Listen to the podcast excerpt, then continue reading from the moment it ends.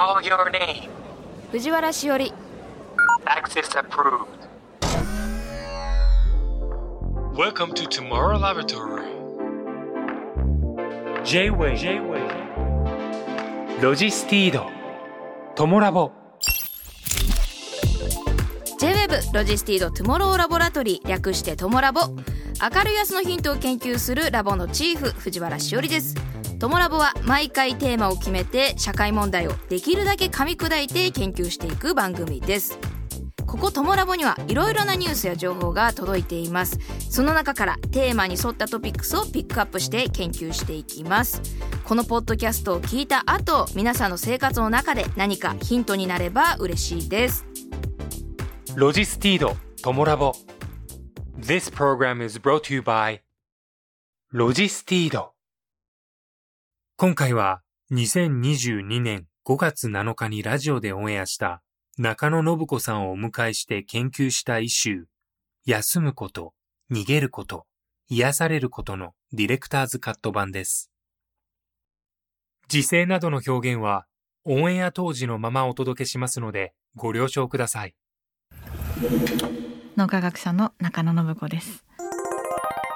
中野信子東京都出身の脳科学者医学博士認知科学者。東京大学大学院博士課程修了後フランス国立研究所ニューロスピンに勤務した後帰国。東日本国際大学教授。京都芸術大学客員教授として教壇に立つ傍ら脳や心理学をテーマに人間社会に生じる事象をサイエンスの視点で解説、指示を得ている。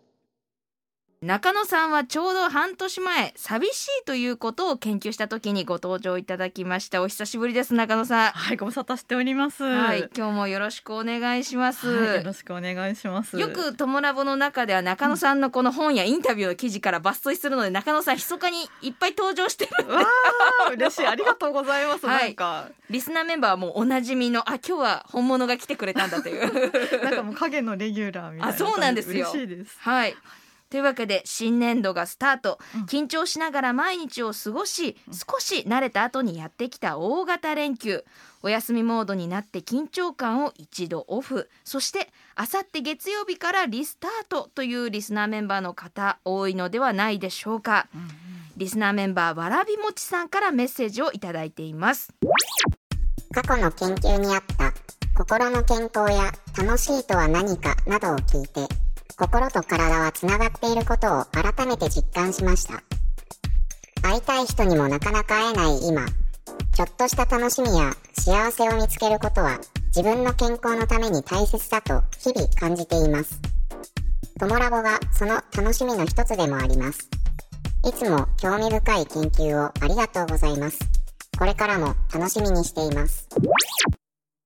わらびもちさんありがとうございます。ちょうど1年前のこの時間ではジェーン・スーさんをお迎えしてメンタルヘルスを研究したんですよ。そうなんです、うんうん。えー今年もこのタイミングで心と体の健康について研究しようと思います、大型連休の終わりになる今週のトモラボではメールでいただいたリスナーメンバーの皆さんの困りごとやラボに届いたトピックスから休むこと逃げること癒されることをキーワードに研究しますそれではリスナーメンバーはちみつさんからいただいたメールご紹介しましょう私は保育士です。心と体のバランスを崩してお休みしていますが、復帰できるでしょうか？自宅にいると暗いことばかり考えてしまい、気持ちがめいります。ここから研究するキーワードはこちら休むこと。シリコンバレーのコンサルタントアレックス・スジョン・キム・パンさんによる本「シリコンバレー式良い休息」この本の中では休息について6つのテクニックを紹介しています。1、早朝から創造的な仕事に取り組むことを日課にする。2、歩くことで最善の考えに到達する。3、昼寝によって1日を2日に分ける。4、仕事をキリのいいところで終わらそうとしないで中断する。5、運動をしてクリエイティブな仕事に必要な体力を養う。6、ディーププレイ深い遊びに没頭する。というわけで、えーリスナーメンバーの皆さんの環境によってちょっと今さっき紹介した全てを参考にできるわけではないかもしれませんがアレックス・スジョン・キム・パンさんはコンサルタントなんですが、えー中野さん、うん。今の6つのテクニック脳科学的にはいかがですか、あこれすごいいいですよね。あそうですか、うん、特にあの仕事を切りのいいところで終わらせないっていうのはいいですよね。あこれうん、以前中野さんの研究をね これ紹介させていただいたんですけれどもありがとうございます。あれですよね、うん。えっ、と切りの悪いところでやめることで、うん。作業に戻ってきやすくなるそうそうそうサイ。ガル肉効果ですよね。そうそうそうそう素晴らしいですね。そうなんですよ。これあのはい切りのいいところで終わらせちゃうともうそれで脳が終わったっていうふうに勘違いしちゃってまた取りかかれなくなっちゃうんですよね。あやっぱそうなんですね。うん、あの番組でもそうですよねなんとなく切りの悪いところで音楽行ってみましょうみたいな。のそうです。はい。続きが気になるようにするというかそうそう。続きに戻ってきやすくなるってことですようんうん。でね。すね、うん。うん他他のもどうですか？そうですね。あの歩くとか運動するっていうことをあのあの言ってるんですけれども、はい。これもあの実は大事なことで、あの脳を使ってるとどうしてもこう脳だけで動いてるような気に私たちなっちゃうんですけれども、はあのある程度運動してやるとこう酸素の流量が増えたりですとかそれからあの活性度も上がったりということがありますので。まあ可能であればちょっとこうお散歩してみたりとかそういうことをうんあのするといいですよね。ちょっと気になったのがうん。一、つ目の早朝から創造的な仕事に取り組むことを日課にするっていうのがちょっとうん、ハードルが高いのではないかとあ思ったしこれは休んでいるのかっていうちょっと素晴らしいですね。気になっちゃったんですチーがムの言う通りです。はい、うん。言う通りでねあの実はこれ合ってる人と合ってない人がいるの。はあ、はあはあは合ってる人はこれやってもいいんですけど、はいあの朝方あの遺伝的に朝方に決まってる人っていうのがいてうんその人はやっていいんです。あ、なんだけど遺伝的に夜型に決まっている人はこれやるとかえって生産性とか創造性とか落ちちゃうので夜型の人はやっちゃダメ。えー、あっていうか、遺伝的に決まってるんですね朝方夜型決まっって。てますね。へでただ決まっている人も1割ずつなので全体の、うん。ん。残りの、えー、と1割1割を引いた残りの8割の人はどっちにもなれる。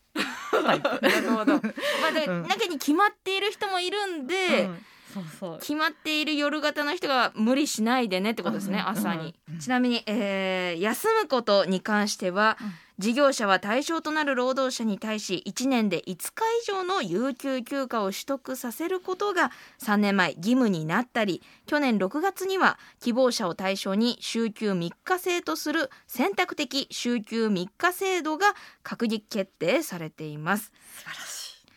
えーこれいつか脳科学的にはねどれぐらいの休みが適切なのかっていうのは分かるもんなんですかね？ねあの週休3日ぐらいがいいっていうふうに言われてますねやっぱり。あ言われてるんですか、うん言われてるけど週休3日できてます皆さんできっていうところですよね。うん。それは3日連続なんですか？それとも週の中で？週の中で7日のうち3日そうそう。あのうん例えば土日休むとしたら水曜日を休むとかそういう感じですかね、あうん、そういうふうにするとあのパフォーマンス全体としては実は良くなるのであうん。の会社も嬉しいし従業員としても嬉しいよねっていう結果だったと思うんですちょっとこれはあの 会社にとってもいいんですよっていうことがもっとね 広まってくれれば浸透してくれればいいんですけどね。ねメールをいただいたリスナーメンバーはちみつさんですが心と体のバランスを崩してお仕事をお休みしている。復帰できるか心配。うん。自宅にいると暗いことばかり考えてしまい気持ちがめいるといただいてます、えー精神科医産業医の小林貴文さんによる著書元サラリーマンの精神科医が教える働く人のためのメンタルヘルス術にはメンタル不調を抱えた人が回復していくまでを4段階で紹介しています。第1段階、ちゃんとダラダラ休む。第2段階、休むことに飽きてくる。第3段階、意欲が出てくる。第4段階、復職への準備を始める、えー、はちみつさんは今何段階目なのでしょうか？まあそもそも心配ばかりが募ってちゃんとお休みできているでしょうか？中野さんはこの4段階について脳科学的視点ではいかがですか？そうですね。あの脳科学よりももしかしたらあの臨床家の意見の方がこうした場合は役に立つかなと思うんですけどもやっぱり精神科の先生で神田橋先生っていう方が昔いらして、はい、でこの方がねあのだらだら休めないもうなんか休んでいるのがすごく嫌いな自分っていうのを認められなくてでますますこう休んでるうちに落ち込んじゃう。でもう本当にあの死にたくなっちゃうっていうね、人にあの一回死んでみるっていう、うん、あの公式っていうんですけども、はあ、あなたもう一回死にました。この椅子の上でちょっと横になって死んだことにしてみてくださいと。いう、うん、そういう一回死んでみるっていうプロセスをやってもらうっていうねセラピーを、はい、あの開発したことがあったんですね。うん、であのそれでもう横になってもってもあなたは今あの死体になって、うん、あの体から肉がどんどん溶けていきます。好きなだけ死んでてくださいと。好きなだけ死んでそろそろねもう死ぬのに飽きてもう一回生きてみたいなと思ったら体に肉が戻ってきて指が動くようになりました。あもうそろそろ立ち上がりたくなったかなっていうのでこう生き返るまでをワンセットでやるんですけども、はい、あのなんかね結構いいらしいんですよねそれが。なんか新しいって聞いたことないですね。なんか死んだそれは死んだな苦しさがありますっていう人に対して一回死んでみましょうっていう、言葉だけ聞くと怖いですけど。そう死んだ自分を想像してみて、うん、ちょっとその味わった気持ちになってみると、うん、あ意外ともう一回自分はやってみたいと思ってるのかなっっていう自分に気づくかもしれませんし。それでもまだ休みたかったら休み足りないっていうことなので、うん、なんか休むことに飽きたり死んでることに飽きたりして何かやりたいなと思って復職をしようとした時に、はい、その復職しようと思った先がやっぱりあそこは嫌だなと思ったら別にそこに戻る必要ないですからね。そうですよね、うん、それはなんか私も今回のはちみつさんに対しても、うん、まあ復職できるでしょうかっていうことだったんですけど、うんうん。元気になった時にもしかして気が変わっていたら必ずしも復職してもいいししなくてもいいってことですよね。ですよね。なんかいろんな選択肢がもうそれこそ星の数ほどある選択肢の中からわざわざ嫌だった職場に戻んなくてもいいというかあのできることっていうのはまだいくらでも作れるでしょうしうん、どんなふうにでももうなんか家で e コマース立ち上げたっていいわけですしね。そうですね。プログラミングしようとかねいろいろ自宅に立ってできることはたくさんあるわけですからそれはもうあの本当に自由自由度は高いんだということにもあのぜひ目を向けていただけると気が楽になると思います。きっと今あの休めてないからいつか戻らないとっていうその焦りも相まってそれもしんどいのかもしれないですしね。ね私も本当に先ほど言った休むっていうことに対して罪悪感があるタイプだったので。真面目だもんね。いやいやもう本当にこれしんどいんですよねなんか。でわそんな苦手だった私も、そのこの先ほど言われただらだら休んでみるって言われたところで休めるかっていうと、なかなか最初はやっぱり休めなかったんですけど、私もそのその時に思ったのは休むことももう仕事だっていうかあそれ大事ですよね。その休むことを頑張ってるんだって思ったら、ね、なんかそのまだそれはいや他の人から見たら、うんうんいやまだまだそれ休めてないよ。なのかもしれないんですけど、うんうん、その休むことが苦手な人のファーストステップとして、うん、休むことも仕事というか、ね、休むことも頑張っているんだよあなたはっていうふうに思うとこから始めて、ね、いつかダラダラしたりこうもうもうこれは死んでると同じぐらいの状態なのかもぐらいまでいって休めると、うん次への意欲が出てくるのかもしれないなとちょっと今思いました。うん、あのね働くって実はあの脳が楽してるっていうこともあるんですよ。人の言うこと聞いてればとりあえずちゃんとした人って思ってもらえる。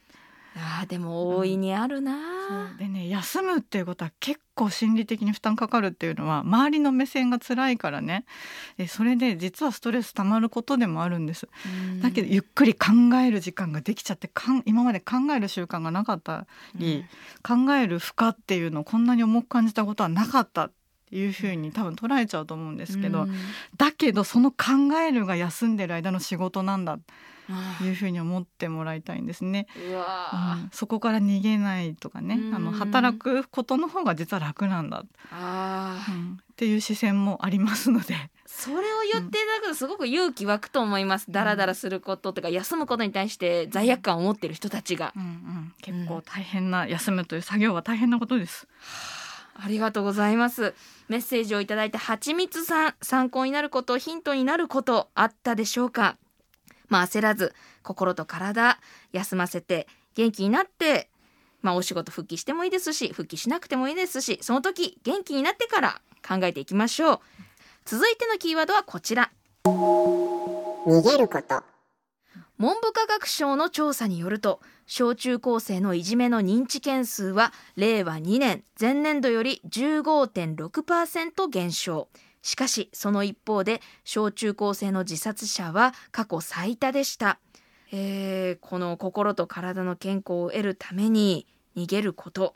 多分あの聞いてる方の中でじゃあなんで人間は耐える能力を持ってるのっていうツッコミをするしたくなる方がいると思うんですけど、はい。あの人間なんで逃げるをしないと思います？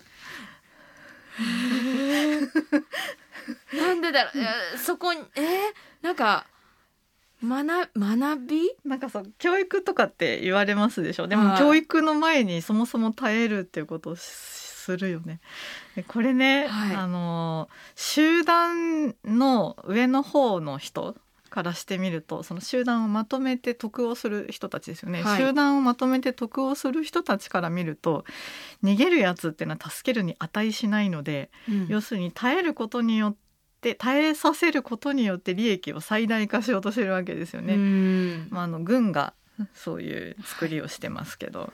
例えばあの昔、まあ、ある国の軍隊で戦ったことのない兵士っていうのはもう前からこう敵がやってくるから怖いわけですよ。だから逃げようとするよね。その逃げようとする兵士を逃げさせないために後ろから友軍が撃ったというはっていうこともあの知られているぐらいで要するに逃げるってことは仲間を裏切ることとかうん。集団にとって良くないことなんですね。社会性の表れなんですよ。自分のために良くないのではなくて逃げるっていうことはみんなのためにとって良くない。っていう仕組みが備え付けられているのがあそうです人ね間。それでそういう社会性を持ってる生物が他にいませんよねってことなんです。こういう複雑な社会性を持ってる生物が。なるほど、うん改めて、うん。そう言葉で聞いてしまうとなんかちょっとうわ ずちょっとずしっとくるというかうわ そう。だ社会に生きてるからそう社会に生きてるねから逃げることは許されない。自分のためだったらもう一目散に逃げた方がいいに決まってるんです。ななんだけどそれすると社会の中で生きていけないよと。でそのそれをすると社会の中で生きていけないけどでもやっぱり生き延びるために逃げなきゃいけない場面がある。その時どう自分に言い訳するのか。はい。っていうテクニックの問題になっていくと思うんですけど、はい。この時は自分を守るために逃げようって思える人はもう逃げてるんだよね。うんなんだけどやっぱりみんなのためにとかやっぱり自分がやらないとここはって思っちゃう人は、あのこういう言い換えが効くと思います、はい。自分を傷つけさせない相手に相手が自分を攻撃すると相手が罪を負ってしまうと、自分を傷つけさせないためにあなたに例えばこうモラハラさしてくる人がいたとしますよね。でそのモラハラに耐えるのもいいけどもうこの人にモラハラなんかさせない私がいなくなればこの人は罪を犯さないで済むと。ーいうふうにうんなるほ言どう自分に言い聞かせてそれはあのあなたのためを思って私はちょっと別の場所へ。あー自分のためだと思うと行動できない人が、うん相手のためって思うとうん。行動できる、できやすくなる。うん逃げるってなかなかねいあのやっぱりダメなこととされているのでどうしてもねそれはいいことだよ、いいことだよっていうふうに言ってもやっぱり端々でダメなことだと教わってくるからあのうまく言い換えて自分を適切に安全な方向へ持っていくっていう方略を工夫してみてほしいんですね。私が今お伝えした言い換えはあの一例に過ぎないので、はい。やっぱり工夫してみてくださいいろいろ。うん。でまた私にも教えてほしいなと思います。中野さんこう今までこう撤退するとかあ、うん。これはちょっとっていうものを感じたら、うん耐えるとかするんですか？あの耐えていた時期はもう終わったっていうかもう耐える戦略から変えた時期があって、えうん。ーでそのに20代半ばぐらいだったんですけど、はい。あの耐えるっていう戦略を取らないようにしてます。ななるべく。その踏ん切りのあ見め。極め見極めってどうどういう時なんですか？体の不調とかそういうなんかサインがあるんですか？体の不調もあったんですけど、はい。なんか思い立ったが吉日みたいなところもちょっとあっうてあの考えてこれ私頑張ればいくらでも耐えれちゃうなっていうのもあったんですよ。で耐えてもうこういうとこもうそのたこういう計算するとこはちょっと私らしくてなんて言うんだろういや 嫌なとこなんですけどね。いやいやいやいやあの計算をしてねこのまま耐えたところでうまくいっても何年後にこういうポストだよなみたいな。で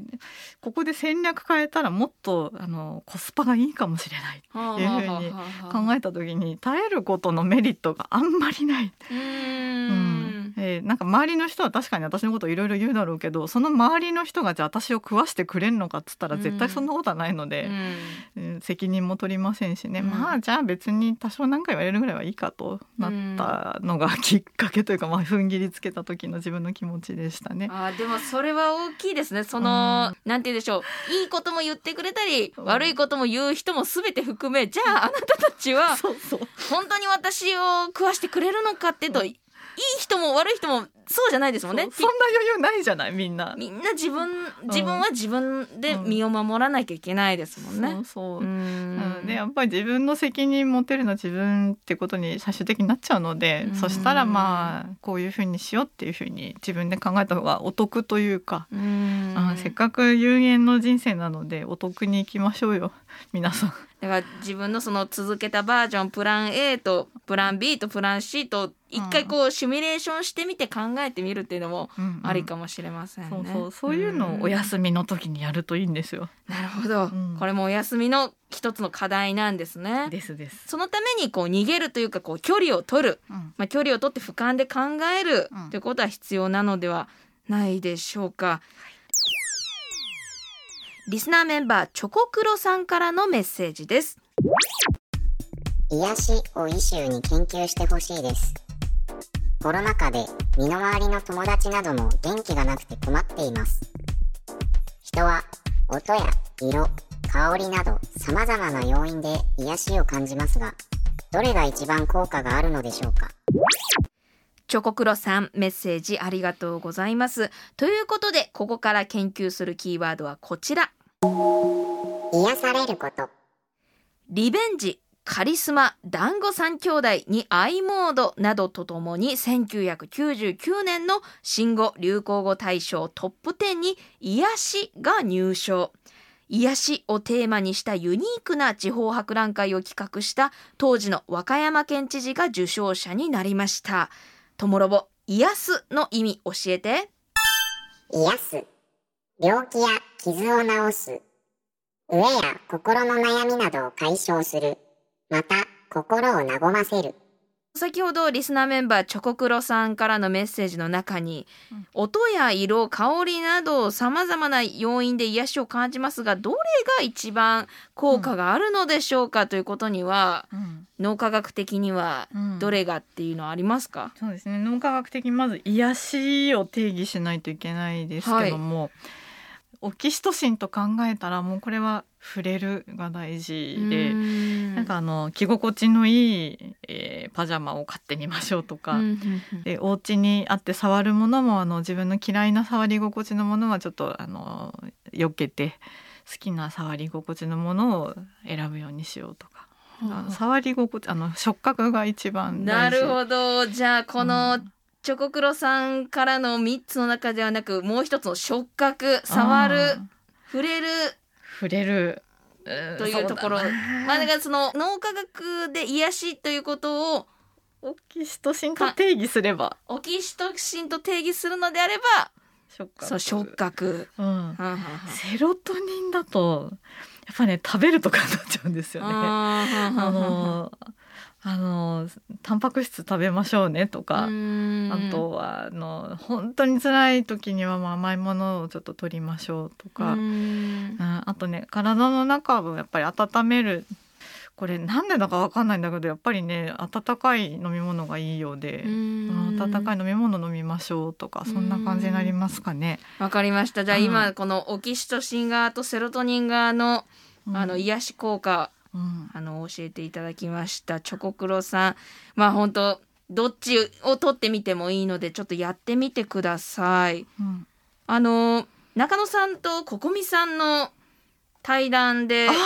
読んでくれ自己効力感。うん。人は自分が世界に対して何か影響を与えることができたという感覚を持つことで安心するっていううんうん。これインタビューか対談ですかね。うんはいでその中で音楽の演奏っていうものがうん。その自己効力感を最も強く感じられる行為の一つということで挙げられてたんですけど、うんうん。それはそうですね。はい。あの音圧ってあるじゃないですか。音圧、うん。で音圧で音も実はあの肌でね聞くことができるんですすけれど、はい、あの普通はスピーカーから流れてくる音って過聴域以外の音って消えちゃうでしょ？で実はあのすごく高く高い音とか低い音で耳には聞こえてないんだけれども、はい。体では感じてる音っていうのが癒しに大事だったりするんですよ。だ。からね生音とか、はい。生の声とかってすごい大事で、はい。時にはだからあの本当はコンサート行ったりとかあうん。のライブを見に行ったりとかってすごく本当は大事なんだけれども今でコロナでなかなかできないですからね。か。だからコロナでうん。結構元気ないうん。ダメージを受けちゃったっていうのはやっぱ時にこうそういう人たちはコンサートに行ってとか、うんうん生で何かを味わうっていうことをしてたからうん。自然と癒されてたのかもしれないですよね今までは。えそうなんですよね。そういう機会が奪われちゃったっていうのでなんか不調を感じる人は多いのかなと思います。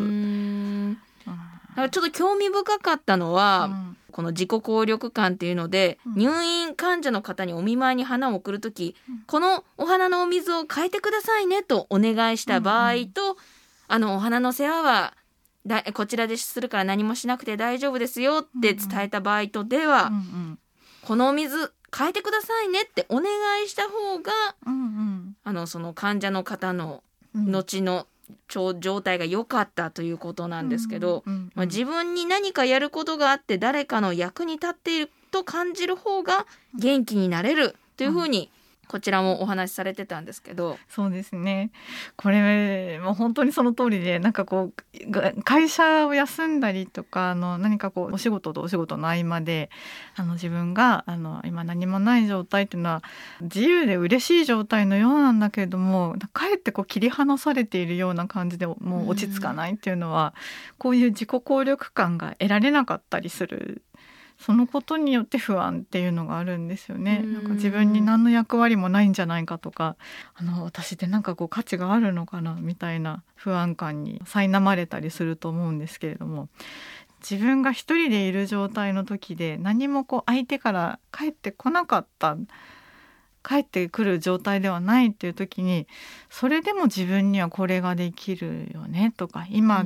世界をこう冷静に見てみて何かが足りないと思ったら自分はこういうことをできるかもしれないということをもうちょっとこう引いた目目線で見られる機会でもあるので、うん。今パッとその不安を埋めようとするんじゃなくて、うん。あのあ自分は世界に対して何もできないんじゃないかって思った時こそチャンスと思って、はい。自分が本当は何をしたら